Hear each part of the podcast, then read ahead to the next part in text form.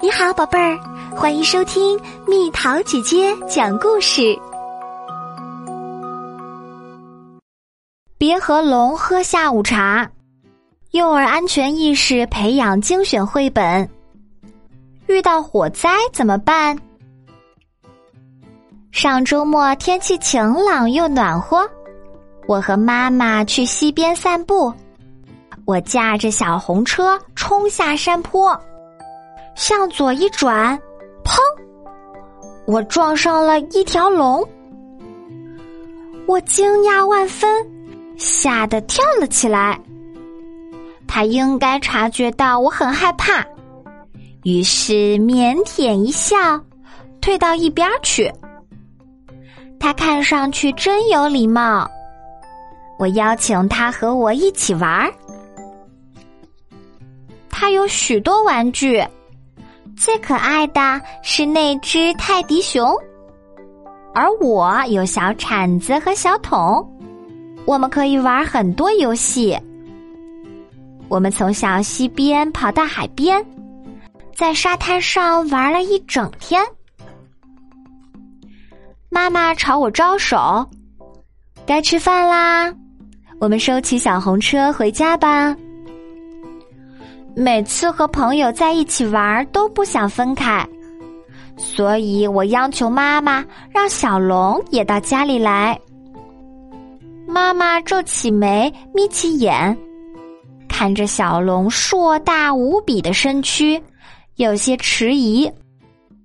我撒着娇说：“我们绝对不捣乱，不胡闹，保证做干净整洁的好宝宝。”妈妈终于点了点头，好吧，我就相信你这一回。我们可以请小龙一起喝下午茶。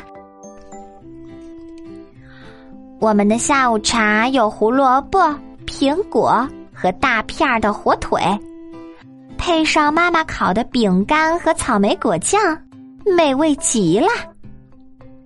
杯子里有冰镇牛奶，还有一大盘茴香泡菜。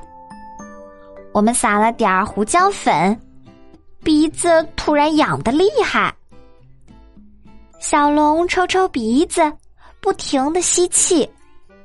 他眯起眼睛，打了一个巨大的喷嚏。哦哦哦哦哦哦！哦嚏！我们都知道，如果一条龙打了个喷嚏会怎样？没错儿。他的嘴巴和鼻孔会喷出火来，桌布沾上火星，很快燃烧起来。窗帘就挂在旁边，它也逃不掉。烟雾报警器发出刺耳的响声，它告诉我们：“快出去！”我立马卧倒在地上，房间里飘满烟雾。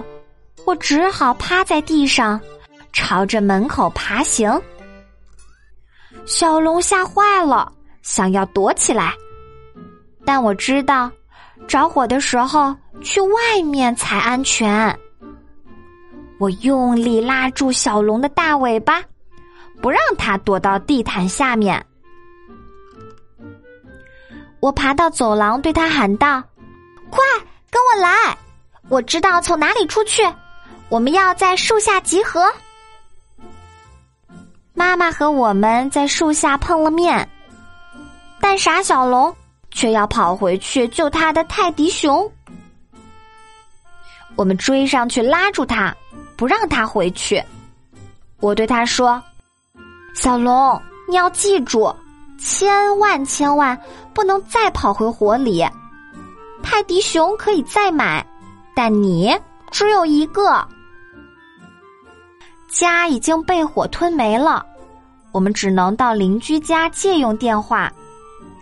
妈妈拨了火警电话，她不慌不忙，清楚的说：“这是我家的地址，请派消防车来救火。”没过多久，消防车就来了，一路红灯闪闪，警报声大作，消防员们很快就位。开始工作。他们穿着大靴子，戴着面罩和头盔。他们卸下水管，跑进房子里，向燃烧的地方一一喷水。餐桌、窗帘和点心上的火都被扑灭了。很快，屋子里的火就完全被扑灭了。消防队长跑出来，大声报告：“还有很多烟，但火已经灭了。”可怜的小龙知道这都要怪他，他愧疚的低着头，流下大滴大滴的眼泪。